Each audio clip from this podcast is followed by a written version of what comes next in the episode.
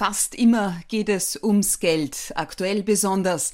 Die Covid-19-Krise stellt die Wirtschaft auf den Kopf und damit uns alle vor große Herausforderungen. Die Hilfsleistungen von Seiten der österreichischen Bundesregierung summieren sich derzeit auf über 50 Milliarden Euro. Ab 1. Juli wird die Mehrwertsteuer für Kultur, Gastronomie und Medien gesenkt. Künstler erhalten monatlich 1000 Euro bis Ende des Jahres. Das Recht auf Kreditstundung soll verlängert werden, ebenso die Steuerstundungen. Es gibt den Kinderbonus, den Arbeitslosenbonus und der neue Online-Quick Guide von TPA liefert alle aktuellen Infos zu den Förderungen und Zuschüssen sowie die passenden Formulare. Einfach und rasch mit wenigen Mausklicks. Willkommen, Veronika Seitweger, Steuerberaterin und Wirtschaftsprüferin Partnerin bei TBA, einem der größten Steuerberatungs- und Wirtschaftsprüfungsunternehmen Österreichs. Recht herzlichen Dank für die Einladung. Über Lösungen und Aufgaben, das Singen, Hören und Riechen und welche Hilfspakete wie helfen, darüber unterhalten wir uns jetzt. Julia Schütze, Talk to Me. Authentic, empathic, fair. Die Corona-Krise hat viele sehr hart getroffen und wird viele noch härter treffen, sagt Veronika Seitweger. Inwiefern? Die Corona-Krise war als erstes einmal eine gesundheitliche Krise. Deswegen hat man zwar von der Bundesregierung gesagt, koste es, was es wolle, aber ich glaube, man war sich überhaupt noch nicht bewusst, um was es hier geht. Wirtschaft ist ein sehr sensibler Kreislauf ein Beispiel, dass das die Regierung auch sofort hier umgehen wollte, ist, dass sie gesagt hat, äh, wir streichen das Epidemiegesetz und alle verpflichtenden Abgeltungen für Verdienstentgange. Das muss man sich ja vorstellen. Das wären ja Gewinne gewesen. Nicht nur für die Unternehmen, sondern letztendlich auch für die Dienstnehmer. Wir wollen hier nicht eingehen, wie hier die Technik dafür wäre hat die Regierung sofort gesagt, nein, das passiert nicht, weil hier nicht nur Unternehmen, die direkt geschlossen wurden, sondern auch viele Unternehmen, die Vorleistungen oder Nachleistungen unter betroffen sind. Und ich traue mich mittlerweile zu sagen, bis auf die viel zitierten Systemerhalter hat es fast alle getroffen. Und es wird noch viele, viel mehr treffen, weil die Folgewirkungen in einem Wirtschaftskreislauf sehr, sehr lange dauern. Veronika Seidweger, Förderungen. Was halten Sie für das Wichtigste für Unternehmen von Seiten der öffentlichen Hand? Wie bereits angesprochen, sind 50 Milliarden unglaublich viel Geld.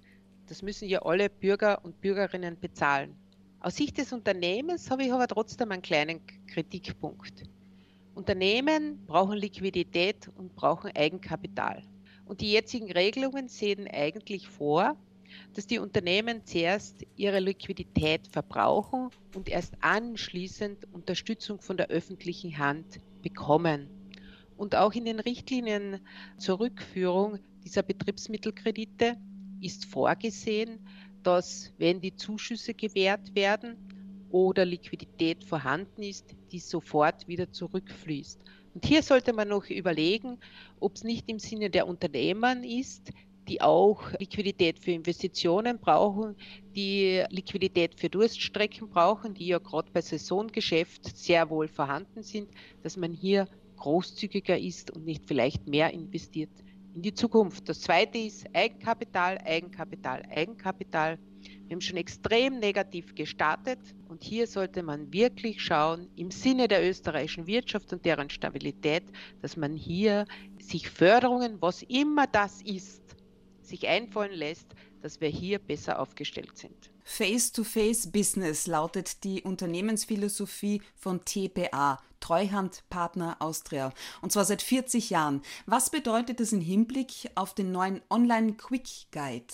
Der Online-Quick Guide ist entstanden in einer Arbeitsstunde am Abend, wo wir zugegebenermaßen jetzt nicht direkt mit Kunden, aber über Kunden gesprochen haben, wie können wir hier rasch helfen, weil es immer wieder Anrufe gab, wo ich schaue ich dahin, wo schaue ich dahin, welche Information kriege ich wo und vor allem, wie weiß ich, was noch aktuell ist. Sie werden es kaum glauben, das hat nicht nur unsere Kunden betroffen, sondern uns selbst, weil die Dinge haben sich überschlagen, was am Vorabend richtig war, waren oft am nächsten Tag schon wieder falsch. Sie können sich sicher von den Medien erinnern an die Kurzarbeit, wie oft das geändert wurde. In dem Fall muss man wirklich fair sagen, bis auf den Urlaubsanspruch der Dienstnehmer, die die Unternehmer noch hier noch immer mit 9,5 Prozent der Lohnsumme belastet, und das ist nicht wenig, ist, hat ja alles andere die öffentliche Hand übernommen. Und hier haben wir uns ja einfach gedacht, hier braucht es Hilfe und wir haben einen deutschen Partner gefunden, mit dem wir schon länger zusammenarbeiten. Das ist ein Startup, das auch versucht, sich in Österreich zu gewinnen. Und wir haben einfach die Gelegenheit genommen und haben gesagt, mit Dexio machen wir hier diesen Guide und ich glaube, er ist grundsätzlich sehr gut gelungen. Der Slogan von TPA lautet, unsere wichtigsten Werkzeuge sind nicht der Taschenrechner oder Excel-Tabellen, sondern ein genauer Blick, ein feines Gehör, der richtige Riecher und ein ehrliches Gespräch. Wie darf ich das verstehen jetzt in Zeiten von Corona? In Zeiten von Corona ist es aus meiner Wahrnehmung noch viel wichtiger, weil wir haben jeder andere andere Persönlichkeiten. Jeder hat einen anderen Blickwinkel, jeder hat ein anderes Gefühl oder geht auf Dinge anders zu. Und genau deshalb müssen wir zuhören, müssen wir zuschauen, aber nicht nur zuschauen, sondern vielmehr noch hinschauen und zum richtigen Zeitpunkt die richtigen Lösungen zu bringen. Und genau das zeigt uns jetzt die Krise. Am Anfang war es einmal wichtig, ganz kurz einen Moment innezuhalten, hinzuschauen und zu sagen, was ist jetzt das Wichtigste? Es gab Unternehmen, die haben von heute vor, haben auch in der Vergangenheit jetzt nicht unbedingt die beste Liquiditätssituation gehabt. Und hier war ganz wichtig, ganz rasch auch mit Banken zu sprechen, hinzuschauen, was brauche ich. Apropos sinnvoll und damit zum Online Quick Guide. Finde ich da auch Infos zum Arbeitslosenbonus, auch zu der Tatsache, dass jetzt ab 1. Juli die Mehrwertsteuer für Kultur, Gastronomie und Medien gesenkt wird, dass es 1000 Euro für Künstler gibt bis zum Ende des Jahres? Dieser Guide ist dafür konzipiert, dass ich mich wirklich an die verschiedenen Stellen für die verschiedenen konkreten Unterstützungen wenden muss. Das heißt, wo muss ich hier aktiv etwas setzen? Muss ich Anträge stellen? Praktisches Beispiel, die Betriebsmittelkredite mit Bundeshaftung, die Zuschüsse, die Kurzarbeit, um nur einige Beispiele zu nennen. Das heißt, Dafür, die Künstler, die Künstler müssen keinen Antrag stellen?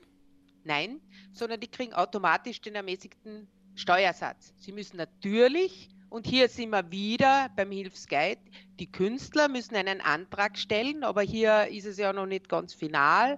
Äh, für die Zuschüsse, selbstverständlich für alle Zuschüsse finden Sie die Informationen im Hilfsguide. Aber wenn es zum Beispiel um Reduktion von Mehrwertsteuersätzen geht, wie von Ihnen angesprochen, oder wenn es darum geht, dass bestimmte gesetzliche Verpflichtungen, wie ich kriege jetzt mehr Kinderbeihilfe oder Kindergeld, dann ist es hier nicht der Guide, weil hier habe ich, das kriege ich automatisch ausbezahlt, hier muss ich ja keinen Antrag stellen und bin nicht in diesem unglaublichen Wulst der Verwaltung. Was wissen Sie über die Steuerstundungen, die bis 15. Jänner 2021 verlängert werden sollen?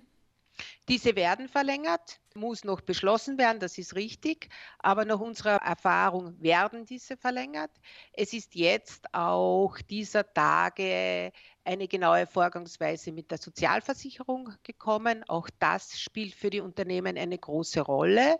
Hier vielleicht für viele ein wichtiger Punkt, weil diese Stundungen erhält man ja nur, wenn wirklich Liquiditätsengpässe aufgrund der Covid-Krise gegeben sind und nicht, weil jetzt mir das angenehm ist oder ich irgendwelche anderen Gründe gibt. Ganz, ganz wichtig, weil ich bin überzeugt, das wird in vielen Jahren überprüft werden. Und was ist mit dem, mit dem Recht auf Kreditstundung?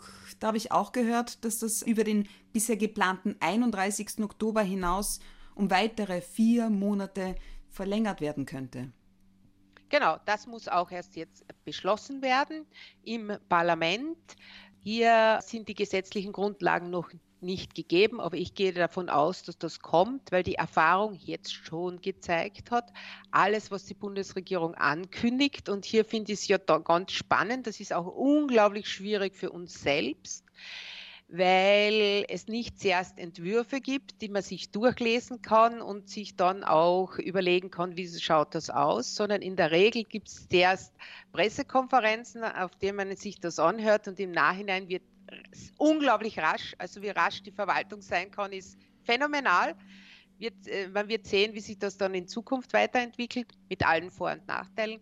Aber man hier so quasi die Use nimmt und aus der Erfahrung sieht man, dass das auch tatsächlich umgesetzt wird. Man sieht auch, dass abgelehnte Gesetze im Bundesrat dann noch einmal im Parlament beschlossen werden und dann auch Gültigkeit bekommen. Das heißt, man kann auf die Ankündigungen der Bundesregierung im Moment vertrauen. Stichwort Kunst- und Kulturschaffende. Gastronomie, die die Corona-Krise von allen Branchen wohl am härtesten getroffen hat. Das Parlament hat ein Gastronomie-Hilfspaket beschlossen, das die Konsumation in der Gastronomie ankurbeln soll. Veronika Seidweger, was sind hier die wichtigsten steuerlichen Änderungen zur Unterstützung der Gastronomie ab 1. Juli? Ab 1. Juli soll der Mehrwertsteuersatz gesenkt werden, wobei das verschiedene Vorhaben sind. Was hier schon von der EU genehmigt wurde, sind die Reduktion der alkoholfreien Getränke vom Normalsteuersatz auf den mäßigten Steuersatz von 10 Prozent. Aber Achtung, nur im Ausschank in der Gastronomie. Wenn Sie praktisches Beispiel ein Gasthaus haben und danächst noch ein Shop, wo sie öfters ist, dann gilt diese Ermäßigung nur für die Gastronomie, aber nicht für den Job. Alle anderen Ermäßigungen, die hier angedacht sind, auf 5%, soll ja grundsätzlich auf 5%. Das wäre ein vierter Steuersatz. In der EU sind nur zwei ermäßigte Steuersätze zulässig. Hier haben wir ja schon die 10% und die bekannten 13%. Das ist ja Wahnsinn mit den ganzen Prozent. Und hier soll ein 5% noch eingeführt werden. Und hier ist die Bundesregierung noch auf die Zustimmung der EU-Kommission angewiesen. Was habe ich als Otto-Normalverbraucher von diesen vielen Prozenten? Nichts, aber man versteht ein bisschen, wieso manches länger dauert, weil wir halt doch die Institution der EU haben. Aber ich gehe davon aus, dass das kommt und somit wird die Gastronomie unterstützt mit 5 Prozent. Mhm. Zusätzlich sollen noch die Zuschüsse verlängert werden. Das ist gerade für die Gastronomie, aber auch für die vielen Künstler und Veranstalter. In Wahrheit sind die Veranstalter ja noch viel schlimmer davon betroffen, weil auch selbst wenn es jetzt Lockerungen gibt und das Versammlungsverbot wegfällt, selbst dann werden die Besucher noch sehr vorsichtig sein. Ich muss ganz ehrlich sagen, ich bin auch einer davon, weil ich von diesen eineinhalb Meter Abstand sehr viele halte in dieser Krise. Wie Österreichs Finanzminister vor ein paar Tagen außerdem verkündet hat, ist für Zeitungen und andere periodische Druckschriften sowie Bücher und für den Besuch von Museen, Kinos oder Musikveranstaltungen eine vorübergehende Mehrwertsteuersenkung auf 5% geplant. Was bedeutet das jetzt sowohl für den Anbieter als auch für die Verbraucherseite ganz genau? Hier kann ich ein Schlagwort sagen, das äh, den Beratern zugeschrieben wird, es kommt drauf an. In der Regel wird der Veranstalter, wird äh, der Buchhändler die Mehrwertsteuer reduzieren, muss also um die Hälfte der Mehrwertsteuer abführen und wird sie aber an den Konsumenten nicht weitergeben. Und das ist meines Erachtens auch richtig. Warum? Weil es hier um die Förderung der Unternehmen geht, die wirklich tief in der Krise stecken. Was bedeutet die Schlagzeile US-Verfahren gegen Österreichs Digitalsteuer gestartet? Und wen trifft es? Wirkt sich das auf mein unmittelbares Leben aus, Veronika Seidweger? Nein, wirkt sich nicht aus. Hier geht es wirklich um Unternehmen, und auch um größere Unternehmen. Und wie wir aus den Medienunternehmen entnehmen, gibt es hier starkes Interesse von der USA, hier das nicht einzuführen. Daher wirkt es sie auf sie überhaupt nicht aus. Wie wird es sich auswirken? Wir werden sehen, wie das Verfahren ausgeht. Ich glaube, hier sind noch nicht die letzten Worte gesprochen. Veronika Seidweger als TPA-Partnerin, Wirtschaftsprüferin und äh, Steuerberaterin liegt Ihr Fokus derzeit auf der Digitalisierung der Beratung und die Weiterentwicklung der Möglichkeiten. Was darf ich mir darunter vorstellen? Wie sieht ein normaler Arbeitsalltag jetzt im Unterschied zu vor Corona bei Ihnen aus? Eigentlich nicht anders als vorher. Wir sind grundsätzlich für Kunden da. Im Moment, glaube ich, die letzten drei Monate etwas doch wesentlich mehr. Nichtsdestotrotz hat sich eines gezeigt, dass der Mensch unglaublich flexibel ist. Ich kann mich gut erinnern an den Freitag, wie wir die zwar die ganze Woche schon gemerkt haben, die Kunden werden nervös. Ich weiß nicht, woher die das so stark gespürt haben. Ich wollte nämlich auf Urlaub fahren und habe den Urlaub dann abgebrochen, aber nicht, weil ich jetzt nicht fliegen konnte oder was auch immer. Das die war die Woche vor dem berühmten 16.03., sprich der Shutdown, sondern weil ich einfach gemerkt habe, die Anfragen, die Wünsche, der Unterstützungsbedarf hat eklatant und wieso das der Dienstag davor kann mich jetzt das Datum nicht genau erinnern, war, weiß ich nicht, aber da hast du einfach gemerkt, das Telefon klingelt, es entsteht Unruhe. Und was für mich total spannend war, in dieser Woche der Freitag, nachdem der Montag der 16. war, war das der Freitag davor, haben wir auf einmal in der DPA beschlossen, das Büro, weil ja andere äh, Kanzleien durchaus schon Corona-Fälle hatten. Wir hatten das Glück, und da kann man wirklich nur sagen, das Glück, dass wir bis heute von keinen einzigen betroffen sind, beschlossen, dass das Büro geräumt wird im Sinn, ab Montag ist Homeoffice. Und es ist unglaublich, sowohl die Unternehmensorganisation, die Mitarbeiter wie auch die IT, der ein besonderes Kompliment gehört. Das hat funktioniert wie Bumm, Tauch, das ist es jetzt. Und diese Flexibilität sollten wir mitnehmen, auch in die Zukunft, weil ich einfach tief, tief überzeugt bin, dass uns die weiterbringt, dass es hier neuen Komfort gibt und neue Möglichkeiten für Mensch. Das ist nicht ein Erschlagen, sondern die Digitalisierung richtig angewendet gibt Freiheit. Nämlich Freiheit, es soll egal sein, wo ich arbeite. Selbstverständlich sind wir Menschen, die Teams brauchen, aber das muss ja nicht jeden Tag sein und der auch die Möglichkeit schafft. Ich kann nur ein Beispiel nennen. Man fährt auf Urlaub, man nimmt da so ein kleines Gerät mit, über das wir jetzt auch arbeiten, und man schlagt zwei Stunden auf und beide Partner sind zufrieden. Man hat einen Urlaub und gleichzeitig äh, wird der Kunde auch serviciert dort, wo das nötig ist. Das heißt nicht immer, aber doch, es schafft Freiheit und sonst schaltet man das ab. All die Geräte haben einen Knopf und man ist ungestört. Apropos Team, kommen Ihre Söhne, 28 und 30 Jahre jung, auch noch manchmal und holen sich Rat?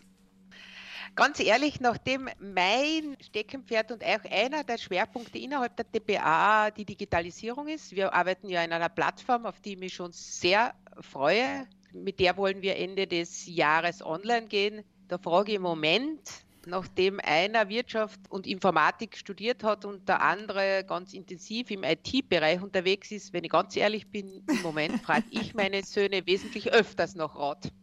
Veronika Seitliger, geboren worden am 22. August 1963 in Klagenfurt. Auch wie ich im LKH? Ja, nein, nein, Sanatorium.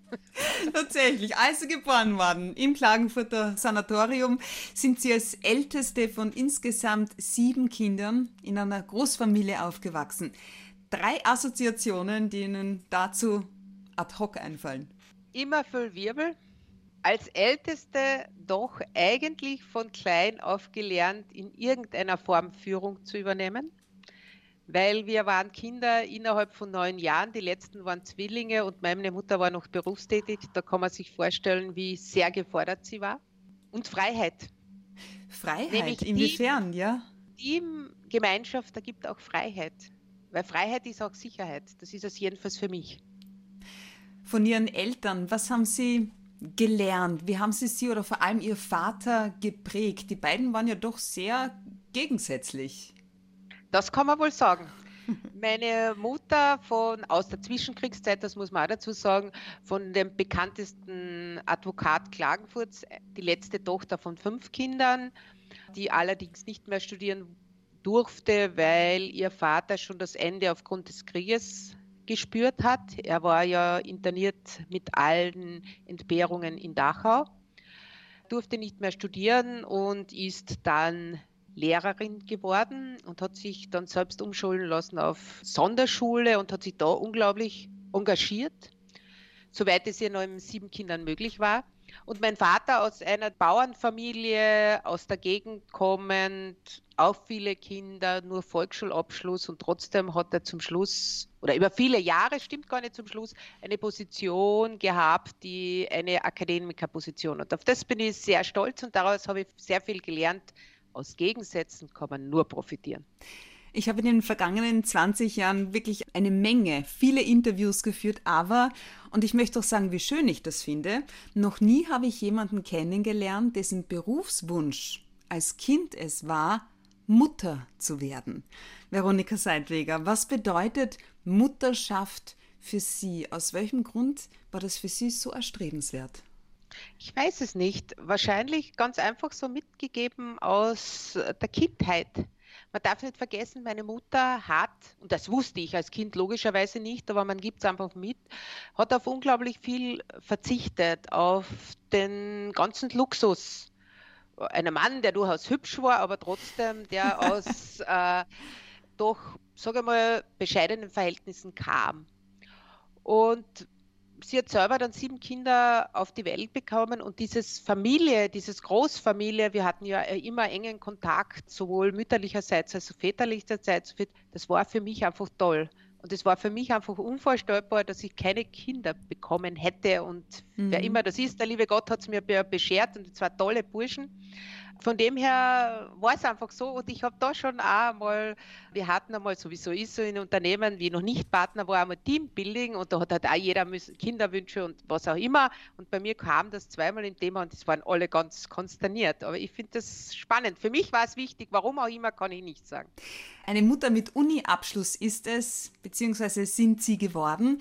Aus welchem Grund haben Sie sich für Betriebswirtschaft entschieden? Es war irgendwie ganz spannend. Ich war ein unglaublich braves Kind, habe hab meine leichte Führungsrolle wahrgenommen mit entsprechendem Einsatz. Und irgendwann kam die Pubertät und das war total spannend. Es war ja total, meine Mutter hat ja gemeint, entweder Lehrerin, weil das ist so gut für Kinder, das hätte super zusammengepasst, aber das war mir dann zu viel. Das war nicht meins und ich wäre sicher auch keine schlechte Pädagogin geworden. Und dann war die Alternative noch, in die Gastronomie zu gehen, weil du hast meine Eltern bis dahin auch einen wunderschönen Betrieb aufgebaut haben, am wunderschönen Wörthersee, den ich heute noch liebe. Und irgendwie habe ich gesagt, das ist mir zu wenig. Und ich bin einfach das Register durchgegangen und gesagt, so, das starte ich jetzt und probiere es einmal. Haben Sie während des Studiums in Graz dann auch schon nach einem geeigneten Vater für Ihre Kinder Ausschau gehalten?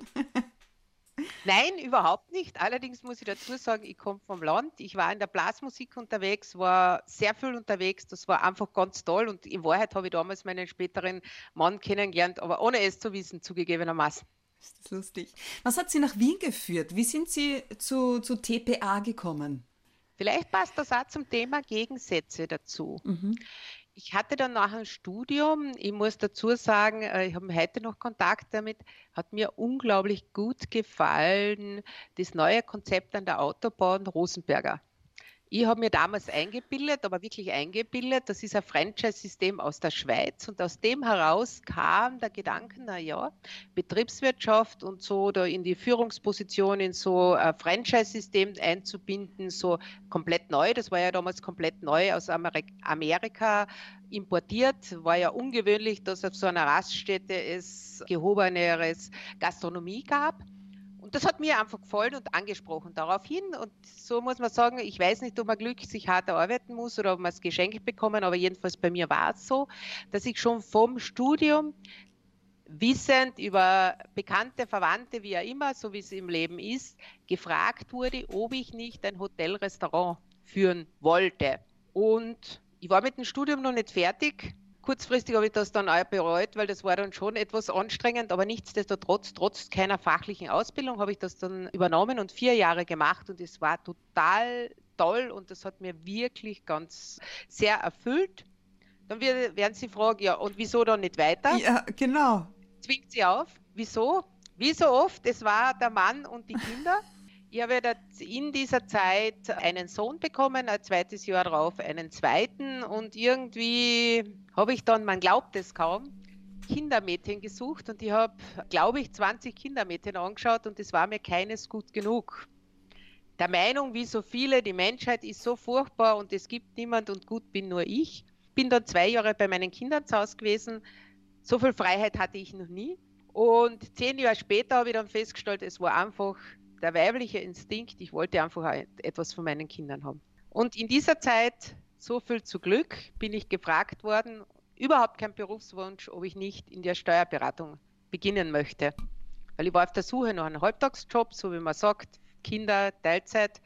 Und hier bin ich auf meinen späteren Chef, Dr. Rausch, gestoßen und der hat gesagt, Mädel, warum fängst du nicht bei mir an?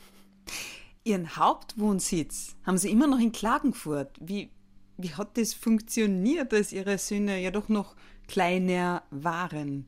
Das ist richtig. Ich bin seit 2000 in Wien, hatte aber das Glück, einen Mann, wir haben ja vorher darüber gesprochen, Musiker, und der hat somit mehr Zeit gehabt und so viel ich mich zuerst um die Kinder gekümmert habe, so stark hat es dann umgedreht und ich habe mich sehr intensiv ums Berufliche gekümmert und er hat den Rest alles aufgefüllt. Dafür bin ich ihm auch sehr dankbar.